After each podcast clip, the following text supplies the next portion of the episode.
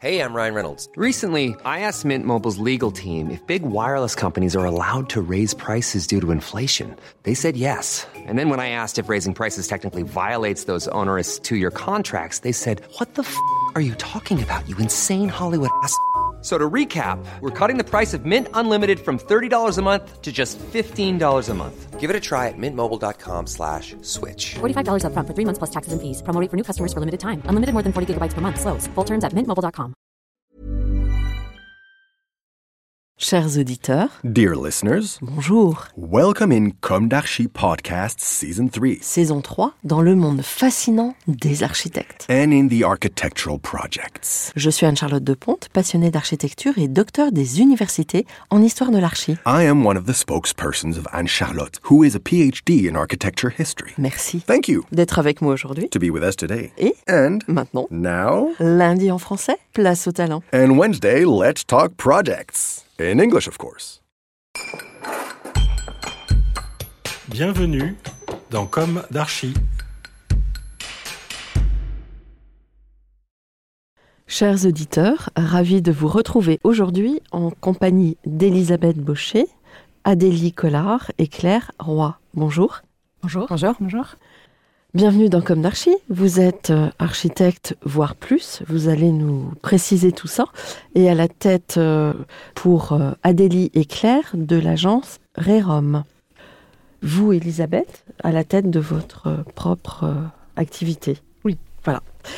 Donc, en ce qui concerne l'agence Rerom, vous précisez vous-même des Rerum Natura, Lucrèce, poète antique, exprime la nature des choses comme changeante à l'infini toujours mouvant, que seule l'illusion de l'habitude rend stable à nos yeux. Vous avez reçu une mention spéciale au concours Europe en 16, dont le verdict est tombé il y a pas très longtemps, avec le projet à Quimper, Dour. Alors, comment vous le prononcez? Dour, Côte, Caire. Du breton. C'est du breton. Qui veut dire? Qui veut dire l'eau, le bois et la ville. Et donc, vous allez nous en parler, bien sûr. Mais on va commencer par le début. Quels ont été vos parcours respectifs, votre jeunesse, où s'est ancrée votre envie d'architecture, et quelles ont été vos études respectives? Ce que je vous propose, c'est peut-être de... Là, on est autour d'une table, et donc on va faire un tour de table. Donc, Elisabeth, vous commencez? Alors, euh, moi, j'ai grandi à Paris. J'ai fait mes études à l'école d'architecture de Paris-La Villette. Un passage par Berlin où j'ai étudié à la Technische Universität. J'ai travaillé également à l'agence Zaverbruch-Hutten, une agence internationale euh, implantée à Berlin.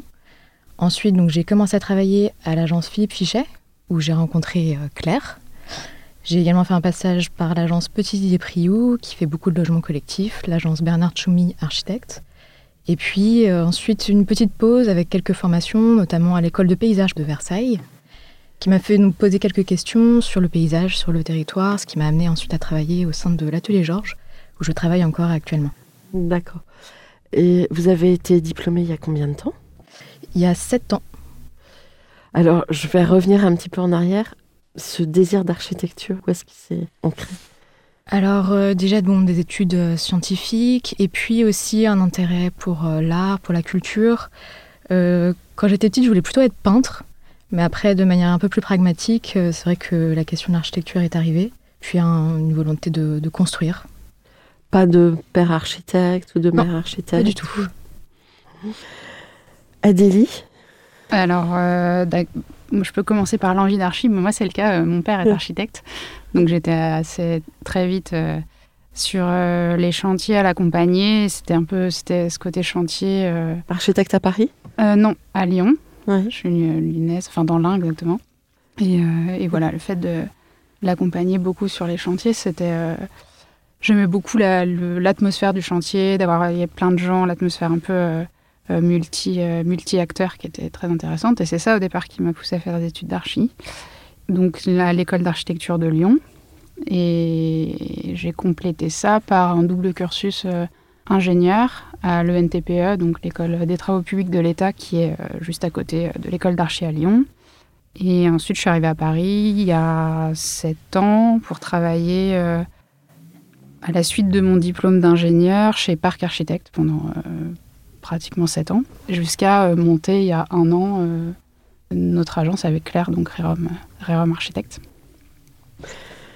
Donc, Claire, Donc moi, je suis lyonnaise aussi. J'ai fait l'école de Lyon. C'est là où j'ai rencontré Adélie et on a fait notre euh, diplôme euh, en commun. Pour les envies d'architecture, pas de proche architecte. Je pense que c'était plutôt la combinaison d'un aspect assez scientifique et technique euh, lié à un, un aspect très créatif du métier. Et j'ai grandi dans un environnement qui était très porté sur la culture et à la fois très pragmatique. Donc je pense que j'ai réussi à trouver dans ce métier les deux, réunis. les deux aspects. ouais. Et donc ensuite, Ensuite, euh, j'ai commencé à travailler après le diplôme à Lyon, euh, chez Aya Architecture, qui est une, grande, une grosse agence sur place, sur des gros projets et sur des projets euh, notamment de monuments historiques. Et je suis montée en 2015 à Paris pour travailler chez Philippe Pichet, où j'ai rencontré euh, Elisabeth, jusqu'à euh, la création de Rérom euh, l'année dernière. Et euh, pour le coup, vous décidez euh, toutes les trois euh, de présenter votre projet européen, c'est ça? Bah, en fait, on a travaillé plusieurs fois ensemble. Donc, au début, en parallèle de nos activités salariées, donc pendant qu'Adélie était chez Parc et que Claire et moi, alors Claire était encore chez Philippe Fichet, moi j'étais donc au début chez Bernard Choumi, et puis bah, maintenant chez Atelier Georges. On a toujours, en parallèle de notre activité salariée, fait des projets, donc euh, bah, le soir, le week-end, euh, pendant, pendant nos vacances. Et donc voilà, là c'est un peu la continuité finalement, donc avec Claire et Adélie qui ont monté leur agence, et moi je continue à côté d'une activité salariée. D'accord. Donc je vais poser euh, la question récurrente dans Comme d'Archi. Est-ce qu'aujourd'hui vous avez le sentiment d'avoir accompli ce que vous imaginiez à la sortie de l'école?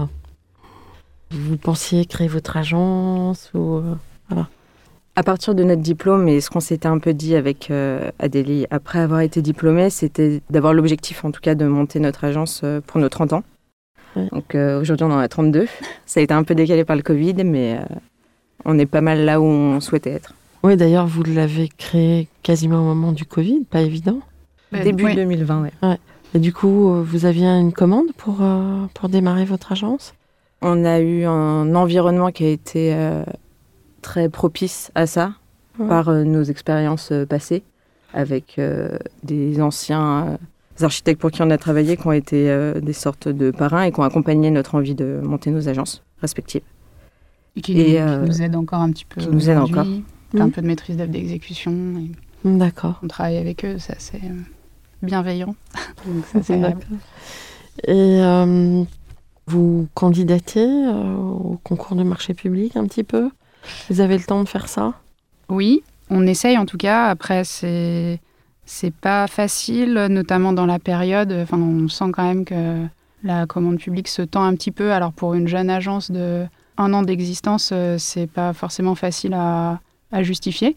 Mais euh, en tout cas, c'est l'objectif et c'est aussi le but de, de participer à des concours comme Europan et d'être remarqué sur des concours comme cela. C'est de pouvoir aussi euh, justifier d'une d'une pertinence peut-être euh, pour des commandes publiques ou un peu plus. euh, Justifier des compétences qui ne sont pas forcément illustrées par des références euh, des contraintes de créer notre agence. Ben voilà. Bon, c'est toujours le problème de Oui. la référence. Et vous, Elisabeth, euh, vous continuez, vous devez avoir un rythme quand même assez soutenu entre l'agence et... Oui, Et surtout que vous chez Atelier Georges, c'est plutôt soutenu. Ouais. Moi, j'ai j'ai pas forcément comme objectif ultime de monter mon agence, ou alors pas forcément seule à mon compte. Fait, ce serait moins sur la forme que plutôt sur le fond, où je pense que oui, je suis là où je pensais être, dans le sens où, que ce soit avec Rerum ou avec l'Atelier Georges, je travaille pour des valeurs que je défends. Et donc ça, c'est quelque chose qui me tenait à cœur, et donc euh, je pense que oui, dans un sens, j'ai atteint. Maintenant, c'est c'est que le début. Oui, oui. Donc, Rerum illustre le mouvement, quelque part. C'est vraiment l'ADN que vous avez souhaité euh, injecter dans votre structure? Euh, oui, l'idée, en fait, que, hum, enfin, depuis notre diplôme, ce qui nous a interpellé aussi dans la conception des projets, c'est le- les liens euh, parfois distendus de l'homme avec son environnement et avec les milieux, notamment naturels. Et du coup, cette question du mouvement, ou enfin de la mouvance qui a été un peu traitée par euh, des auteurs, euh, c'est que on considère que l'homme ne peut pas être décorrélé d'un état changeant et mouvant de, son environnement. Donc, de fait, les projets d'architecture non plus ne peuvent pas l'être. Et la construction, donc aujourd'hui, notre dans la construction de la ville et dans la construction de, du bâti, c'est un peu ce que nous on défend, c'est euh, de se raccrocher finalement à, au milieu, à l'environnement naturel, aux grandes armatures euh, naturelles et donc euh, géographiques des sites dans lesquels on s'insère, pour essayer de ramener l'homme à ce contact avec le mouvement de, de la nature. Oui, donc une reconnexion finalement. Oui, une question de lien. Alors, retrouver euh, des liens parfois distendus avec nos, avec nos environnements. Et alors les projets, parce que vous avez donc vous commencez à travailler quand même sur des projets concrets. J'imagine que vous n'avez pas encore de référence construite, vous êtes encore très jeune. Oui. Après, Elisabeth, vous allez nous, nous préciser aussi ce sur quoi vous travaillez. Mais euh, quel type de projet donc abordez-vous? Et comment ce que vous venez de dire se traduit voilà, dans l'espace, dans le traitement? Notre rapport théorique se traduit pas mal par euh, une volonté d'inclure la recherche dans notre démarche en général et dans les projets. Donc à côté des projets construits d'architecture, on, discute beaucoup, on écrit un peu, on publie des articles dans des revues d'architecture, on travaille un peu sur les sujets liés aussi justement avec le côté plus scientifique euh, d'Adélie sur le biomimétisme, sur des approches qui, à côté de ça, viennent nourrir la pratique. Et on les met en pratique quand on répond à des appels d'offres ou quoi que ce soit de façon plus pragmatique. Donc euh, là, euh, sur des projets comme Europan, on arrive, et je pense que là, euh, ça a été un petit peu ce qui a sorti aussi le projet, c'est une réflexion très théorique pour faire le levier et rentrer dans le projet pour après avoir une, une réponse très pragmatique. Elisabeth, vous souhaitiez... Euh, oui, bah peut-être pour compléter même ce qu'on disait juste avant sur euh, l'apport théorique, en fait, ça montre l'intérêt que l'on a pour des questions un peu territoriales, parce qu'on a plutôt quand même une pratique architecturale. Donc euh, on a travaillé en agence vraiment à l'échelle de l'architecture, notamment sur des chantiers. Et aller vers des questions plus territoriales et paysagères nous permet justement de mettre tout l'apport théorique que l'on peut avoir, toutes les réflexions que l'on peut avoir dans un projet qui potentiellement pourrait, pourrait se concrétiser. Et donc pour, euh, pour répondre à cette question sur euh, Europan, donc en fait on est rentré dans le thème de cette année qui est ville vivante, justement par cette question du mouvement, en essayant d'identifier sur le site dans quelle mesure est-ce que la ville était vivante. Et pour nous la réponse c'était par le mouvement par lequel euh, elle, peut bouger. Donc c'est-à-dire qu'en fait, on a identifié plusieurs mouvements distincts, plusieurs cycles qui nous permettent d'identifier qu'en fait un lieu va être différent en fonction donc de l'échelle de temps autant que dans l'échelle euh, spatiale. Donc euh, concrètement, en fait, on a identifié trois temporalités qui sont la, temporalité qui va être plutôt liée à l'humain, qui serait une, temporalité du quotidien, de la journée. une deuxième temporalité qui est plutôt liée à la végétation, aux saisons. Et une troisième temporalité qui est le, le cycle des marées parce que donc euh, Quimper est au bord de l'Audet, et on est encore dans la dernière vague de, la marée. Euh, et ça a aujourd'hui plus vraiment d'impact parce que l'Audet euh, est contenu. Et donc une des, pistes serait de, retrouver la marée justement en ville en reconfigurant les quais. Adélie? Ce qu'on trouve, je pense, euh, intéressant avec Europan et ce qui nous pousse quand même à continuer à répondre à ce genre de concours, euh, c'est justement que les échelles de projets proposés par le concours euh, nous permettent de d'aller très loin finalement dans ces questions justement territoriales et d'aménagement à grande échelle de, la ville. Nous, ça nous permet de mettre en pratique des idées qu'on peut avoir justement sur ces questions de rapport de l'homme à son environnement et de, de mouvance et de mouvement géographique et naturel, on va dire. Et ce qui fait, à mon avis, que le projet a été remarqué, c'est que nous, on a réussi, enfin, je dirais, à mettre euh, complètement euh, en accord euh, des intuitions qu'on peut avoir de par ailleurs et une réponse urbaine et architecturale.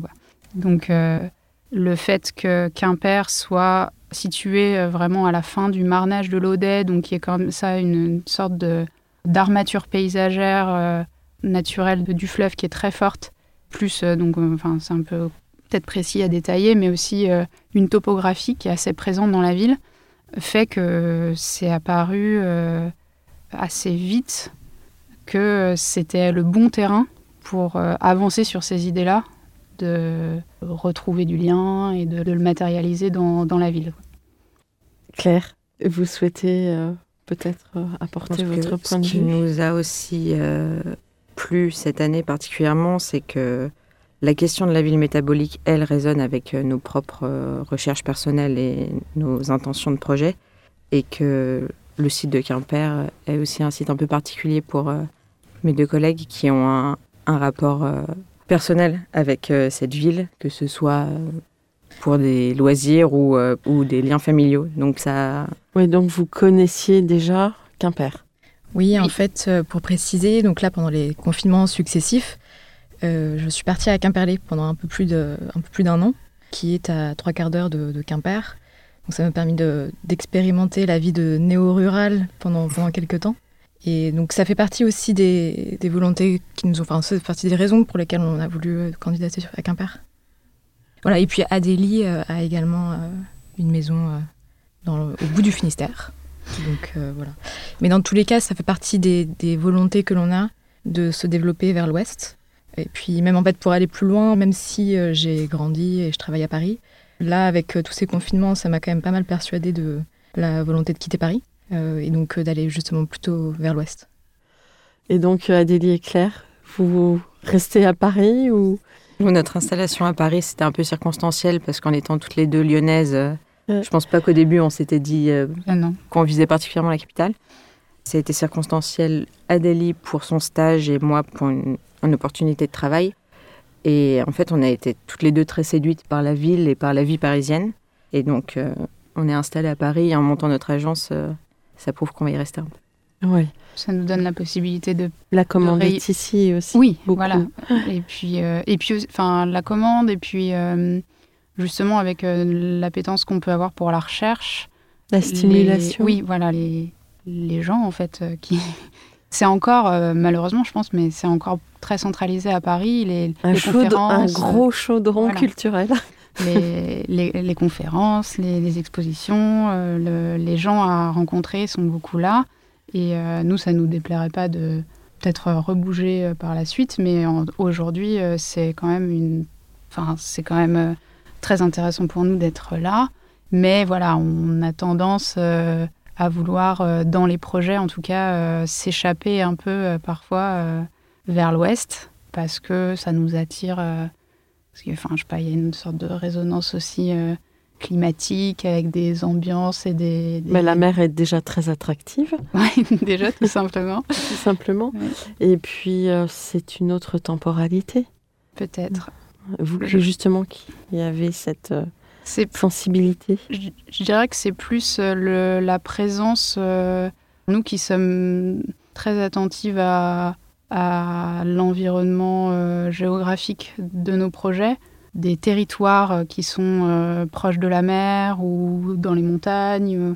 Ça... Marqués par leur géographie. Voilà, et ça donne de l'écho à un propos qui est peut-être plus perceptible. Enfin, c'est plus perceptible de, de mettre en lien les habitants avec la montagne, par exemple, quand on, donc c'est plus facile de mettre les habitants en lien avec leur environnement naturel quand on est proche des montagnes et qu'on voit des sommets de sa fenêtre ou euh, proche euh, de la mer quand on voit le, quand on voit le, flux des marées euh, de l'espace public. Mais du coup, je pense que pour nous, ça paraît peut-être plus facile aujourd'hui. Ça ne veut pas dire qu'on n'est pas capable de traiter ces problématiques-là à toutes les échelles, mais je pense que ça, dans notre discours qui est encore en construction, euh, parce que bon, l'agence est toute jeune et que nous, on n'est pas si vieille, euh, ça nous permet vous êtes de. toute jeune encore. je pense que ça nous permet de, poser les idées peut-être un peu plus facilement. Hmm. Par exemple, on a travaillé euh, récemment sur, sur aussi le concours Amiter qui avait été lancé, qui abordait des sites soumis au risque majeur. Donc nous, on avait choisi un site en Normandie pareil, qui avait ces mêmes qualités, c'est-à-dire qui était euh, proche de l'océan, donc soumis euh, à l'influence des marées, parce que euh, bah, c'est pareil, ça nous.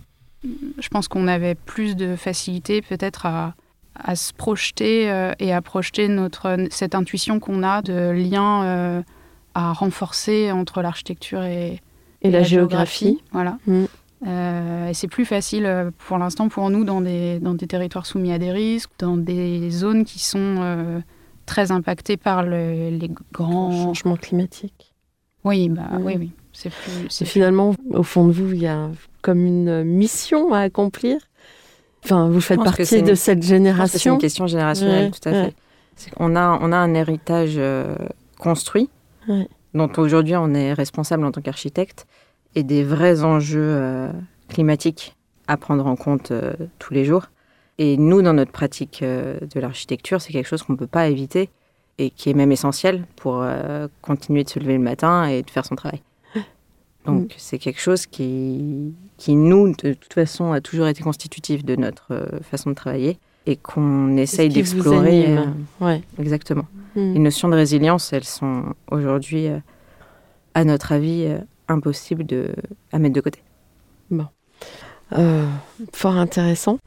Et puis, euh, en effet, vous allez devoir euh, gérer cet héritage, donc le modeler en permanence. euh, Bah, ce qui est certain, c'est que je pense qu'il va falloir travailler avec l'existant. Ouais. Que ce soit l'existant bâti, l'existant naturel, mais de toute manière, il va falloir qu'on travaille dans l'existant.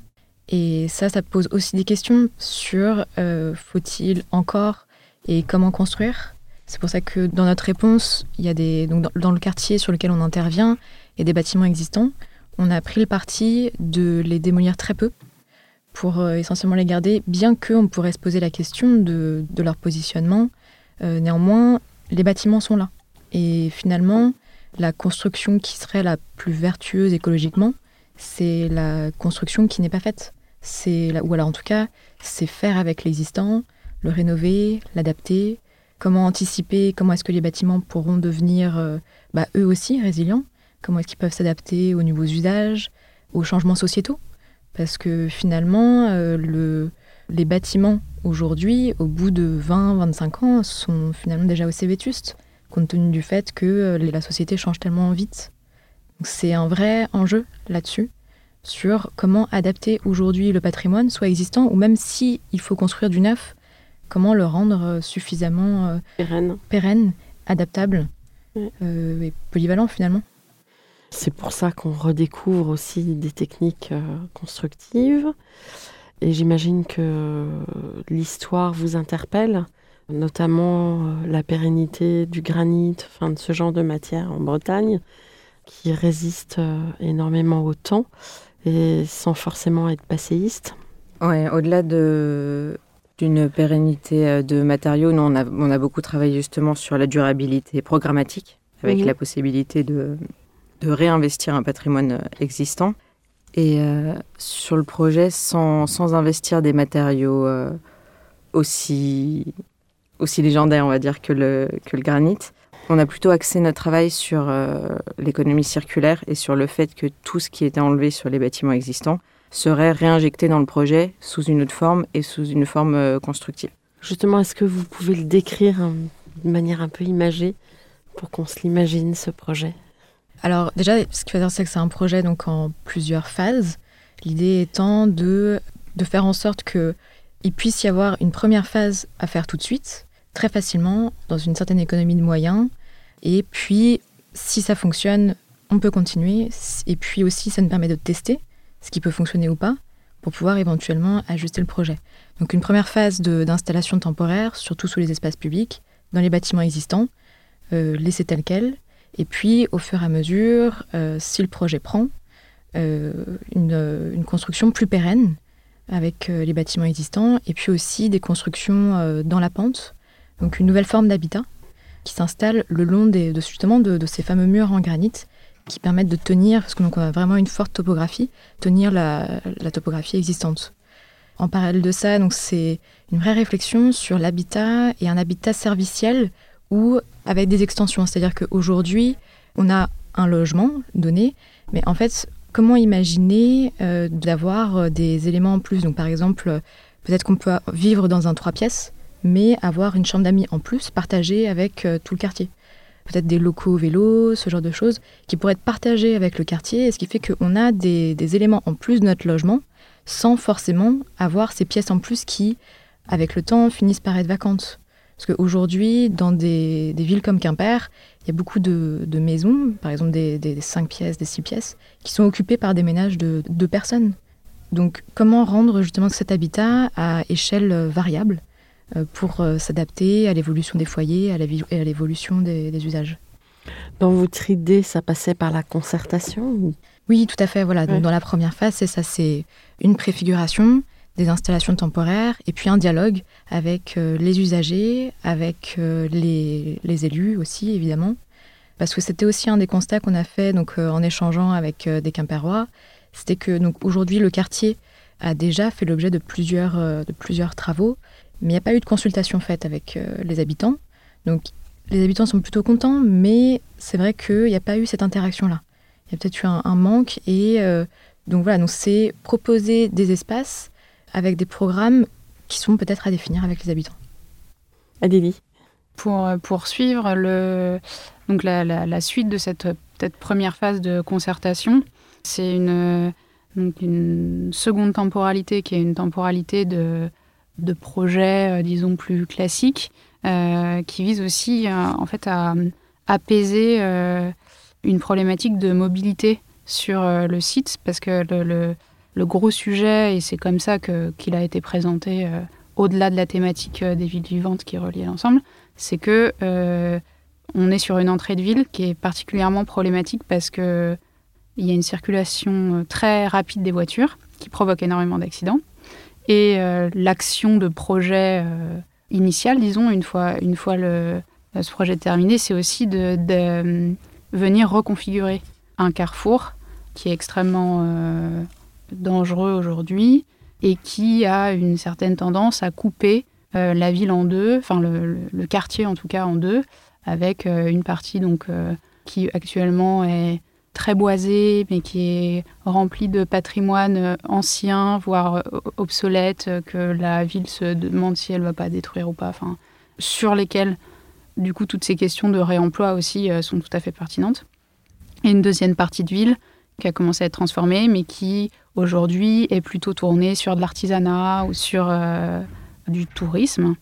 Nous, notre proposition de projet dans la deuxième phase, donc dans la phase opérationnelle, euh, vient euh, apporter une réponse qui tente d'apaiser donc euh, les questions de mobilité, de recréer du lien entre les parties nord et sud de ce quartier, et comme le disait Elisabeth, de ramener un confort d'habiter dans un quartier qui aujourd'hui est un peu en déshérence.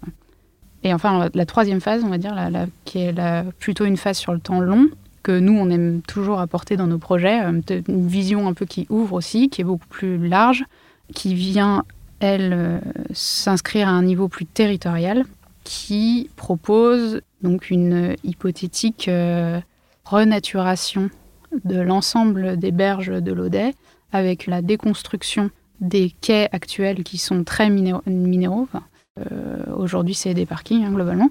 Et pour, euh, du coup, aborder euh, les questions euh, qu'on évoquait un petit peu avant, de pérennité face à la montée des eaux, de renaturation de la ville, d'accès aux espaces naturels par les habitants, et avec le fantasme de revoir un jour les trois mâts dans la skyline de Quimper, ce qui était le cas au début du siècle, on va dire, et qui aujourd'hui n'est plus du tout le cas, parce que la plupart des les ponts ont coupé complètement euh, la possibilité d'avoir des bateaux avec de, de grandes hauteurs euh, qui arrivaient dans- jusque dans la ville.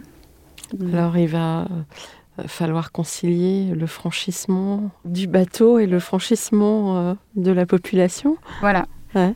Et ce qui, pour nous, est symbolique de peut-être un changement de mentalité entre une époque où on a cherché plutôt à aller plus vite, faire plus de voies euh, pour euh, de, voies rapides pour aller très vite euh, d'une zone commerciale à une autre, hein, globalement, et qui aujourd'hui n'est plus du tout la préoccupation première ni des habitants ni des politiques, parce que c'est pas du tout sur ça que on parle aujourd'hui. Donc on est plutôt sur ralentir, retrouver des rythmes de mobilité plus plus lent, plus adapté à la morphologie naturelle du site et surtout de préparer peut-être un, des modifications climatiques euh, qui vont faire qu'on ne pourra pas euh, toujours maîtriser le cours euh, de l'Audet euh, pour qu'il rentre bien et qu'il reste bien dans son lit.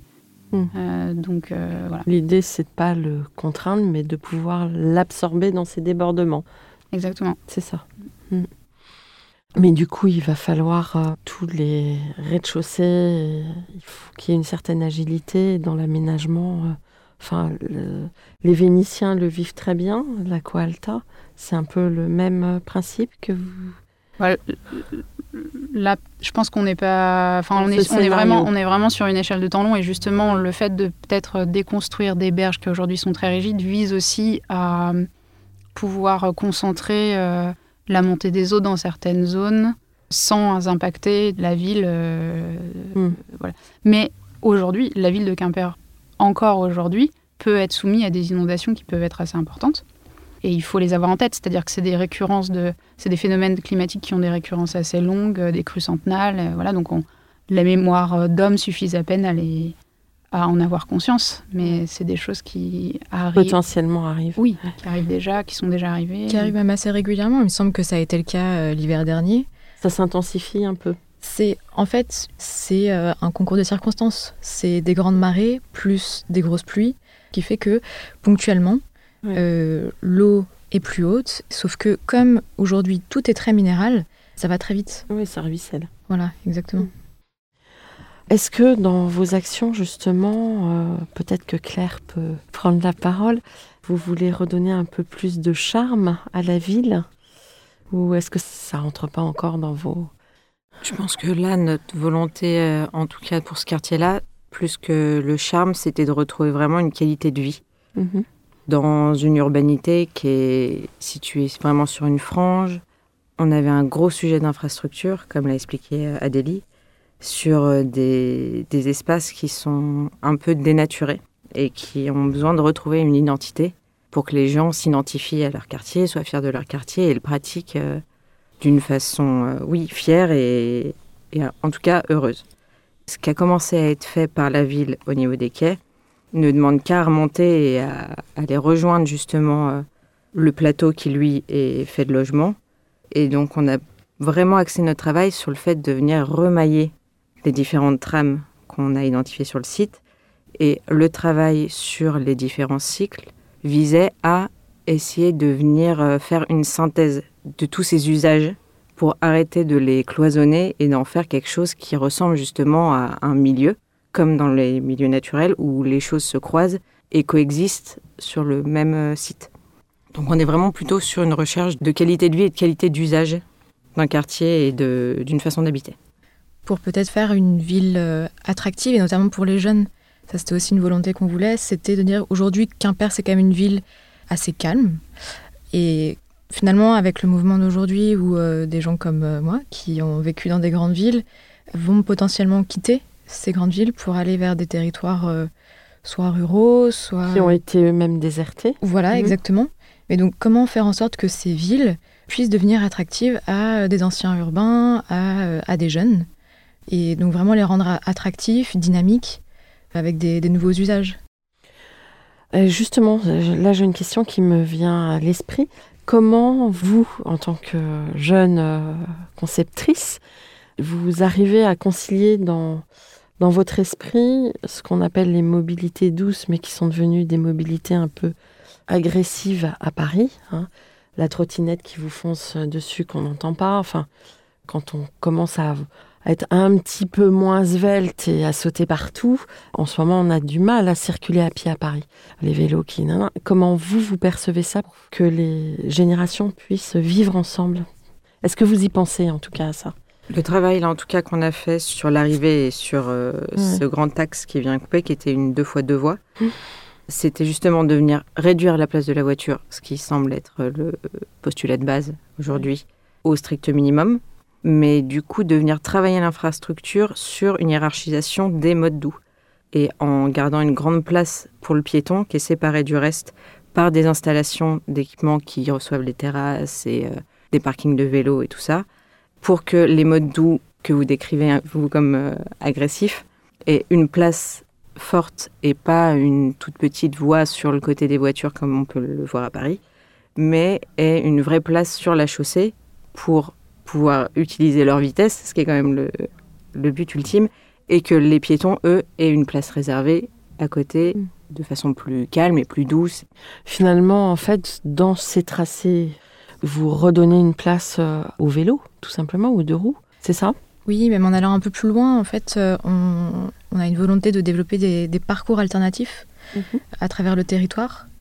Donc, euh, en fait, il y aurait ce parcours quotidien qui soit la voiture ou le vélo pour vraiment se déplacer, mais aussi des parcours euh, qui permettent de- d'expérimenter le territoire de manière plus lente, euh, qui serait plutôt ce qu'on appelle le parcours euh, balade, balade touristique, euh, qui serait donc le long de l'Audet, qui est en lien avec le paysage, dans une autre temporalité.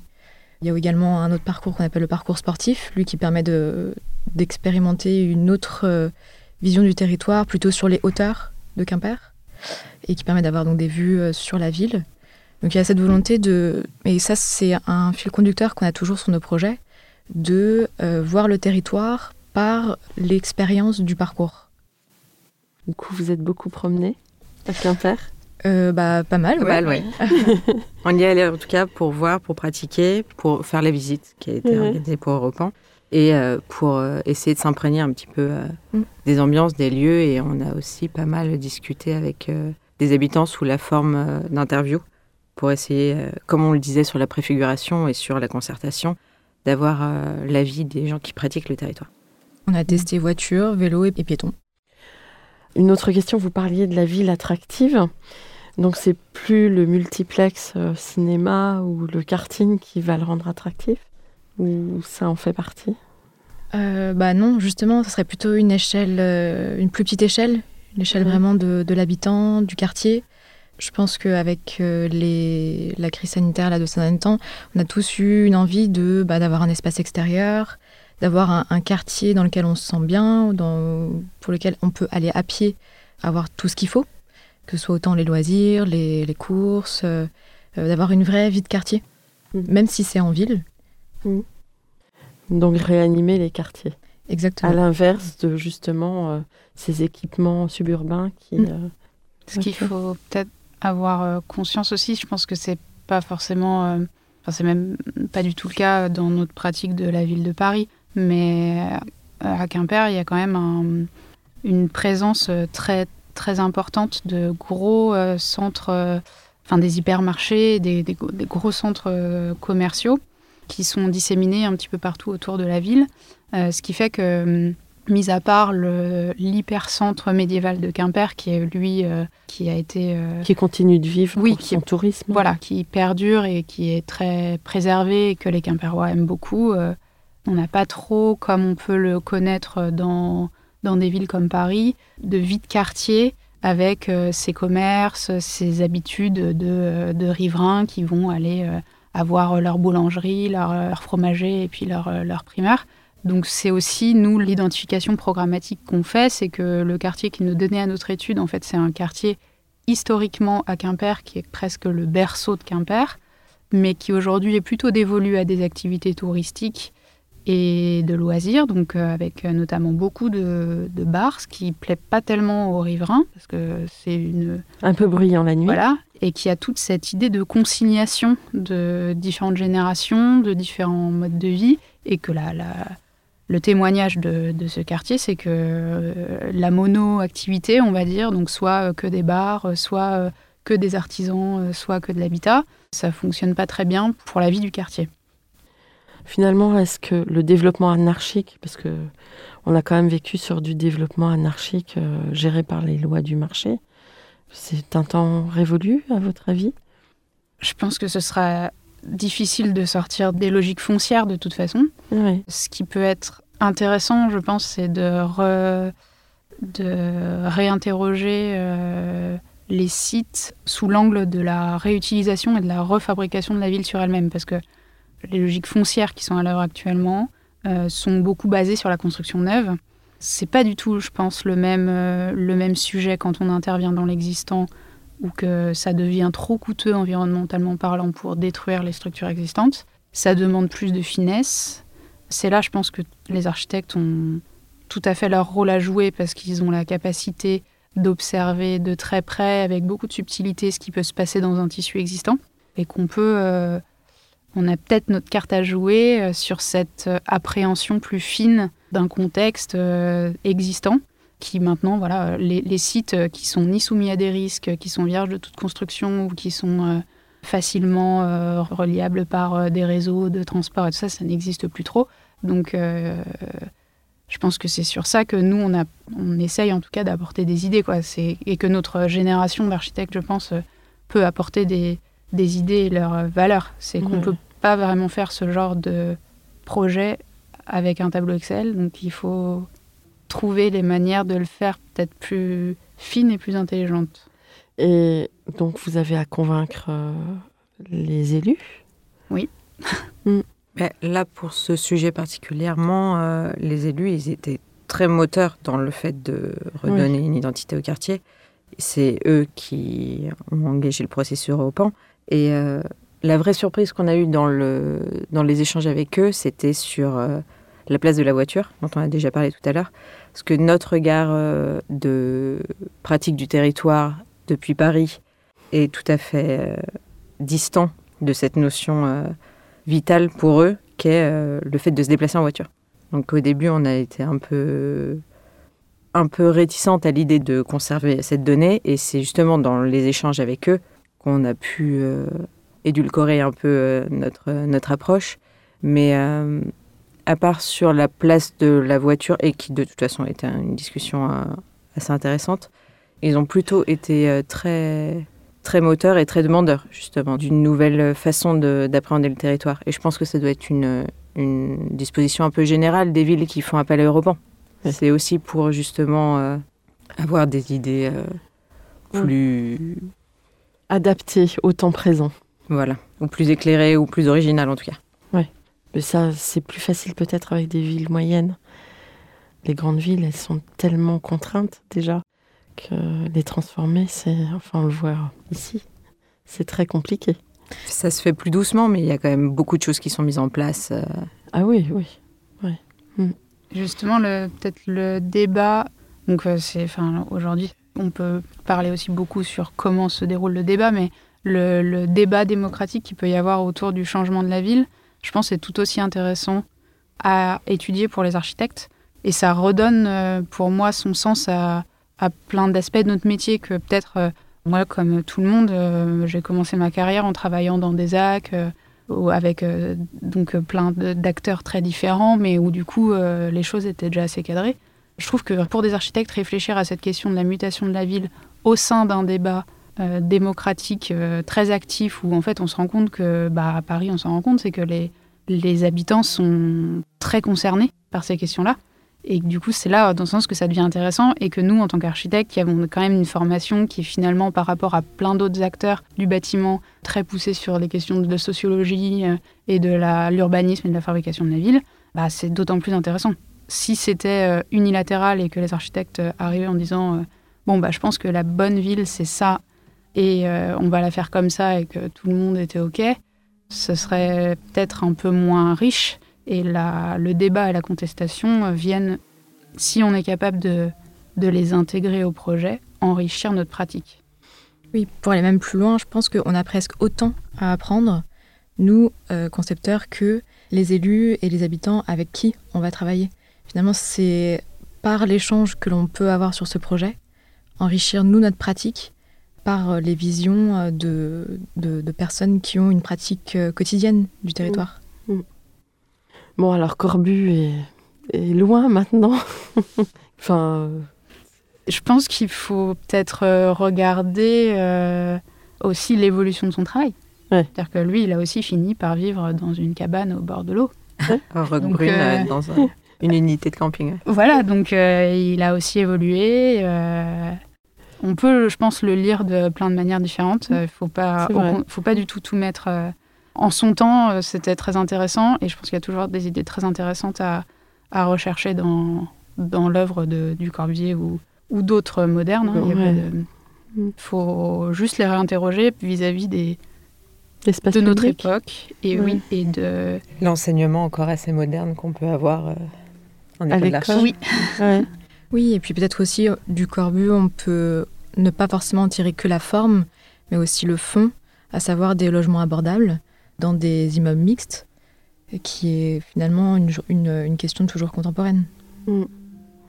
Alors, justement, j'avais cette question euh, comment imaginez-vous le monde de demain? Mais quelque part dans vos projets, vous avez déjà répondu. Vous aviez des petites choses à rajouter?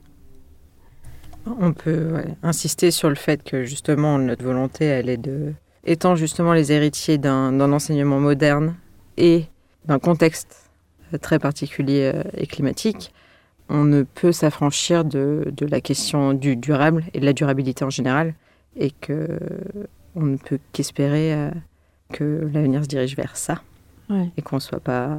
Je pense pas du tout qu'on soit les seuls à se poser la question, et je pense qu'aujourd'hui c'est une question qui est inévitable. Oui. Et puis, euh, ça va s'imposer par la force des choses. C'est toujours comme ça que les choses avancent. Par la force des choses, on est obligé de s'y mettre. Quel conseil donneriez-vous aux étudiants en architecture? Vous, vous en sortez presque, mais bon, peut-être que dans votre démarrage, vous avez des choses à leur dire. Je sais que avec Adélie, en tout cas au sein de Rerum, on a une euh, on a une volonté de croiser les différents champs et on peut que conseiller ça justement à quelqu'un qui sort de l'école et l'archi c'est un entre-soi qui est très très fort et euh, en sortant de l'école, on a tendance à baigner justement dans ce milieu-là et le fait de faire du projet d'architecture avec d'autres acteurs qui soient euh, scientifiques, sociologues, designers ou quoi que ce soit, c'est très riche et ça enrichit beaucoup. Et même dans la formation, le fait de nous-mêmes se former sur d'autres champs d'action que l'architecture, et c'est justement d'ouvrir un peu le carcan. Surtout si c'est fait très tôt, je pense que ça peut être que bénéfique. Et, euh, et nous, on, on essaye très souvent justement d'inclure d'autres champs dans notre pratique pour euh, essayer de s'apprendre au moins mutuellement et de faire de la pédagogie sur l'architecture aussi. Parce Mm. qu'on se rend compte que c'est quand même euh, Un grand un sujet. métier qui est assez flou pour le reste du monde. Oui. En général, les gens ont beaucoup, beaucoup de ressentiments. Il y a, y beaucoup les- de, oui. Ouais. il y a beaucoup d'avis sur l'architecture Ouais. et assez peu de, Ça manque de. de pédagogie. Oui. Et donc le fait de travailler justement ce qu'on disait En sur euh, le- avec avec, les politiques, avec l'habitant, Mm. avec les autres professions, ça peut être que bénéfique dans dans la pratique. Et euh, ce que disait Iris Chervet, qui, est- euh, qui a été plusieurs fois lauréate, que vous connaissez, euh, j'imagine, c'est que cette peut-être manière plus ouverte de penser l'architecture permet de se dédouaner du fait de minéraliser et de voilà d'aller euh, dans le sens contraire de ce qu'il faut faire actuellement. Ça vous permet de vous redonner euh, une confiance dans, dans vos interventions et dans un métier qui n'est pas toujours très bien perçu à l'extérieur. Oui, tout à fait, tout à fait. Et je pense que à travers ça, et d'ailleurs Europan est assez demandeur d'équipes pluridisciplinaires. Ouais.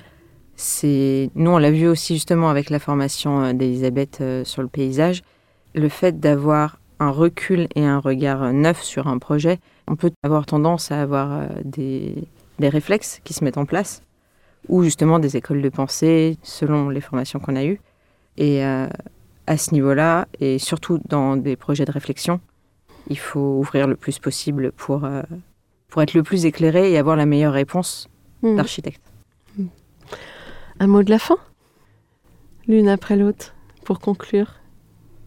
Merci beaucoup de nous avoir invités. Ouais, Ouais. merci beaucoup. merci Bah, C'était avec euh, grand plaisir. Merci euh, à vous et merci chers auditeurs pour votre écoute. Rendez-vous la semaine prochaine pour un nouveau numéro en français. D'ici là, n'oubliez pas le numéro en anglais et prenez soin de vous. Au revoir. Au revoir. au revoir.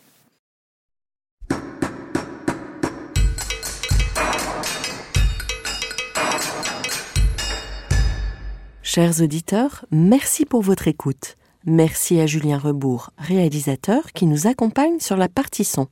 N'oubliez pas de retrouver nos sujets en avant-première sur Instagram à l'adresse at comme podcast. Si vous aimez ce podcast, favorisez sa diffusion en lui donnant 5 étoiles sur Apple Podcast, plus un petit commentaire, ou sur votre plateforme de podcast favorite. Et surtout, abonnez-vous pour écouter tous nos épisodes gratuitement. À bientôt et d'ici là, prenez soin de vous. Mom deserves the best, and there's no better place to shop for Mother's Day than Whole Foods Market. They're your destination for unbeatable savings, from premium gifts to show-stopping flowers and irresistible desserts. Start by saving 33% with Prime on all body care and candles. Then get a 15-stem bunch of tulips for just $9.99 each with Prime. Round out Mom's menu with festive rosé, irresistible berry chantilly cake, and more special treats. Come celebrate Mother's Day at Whole Foods Market.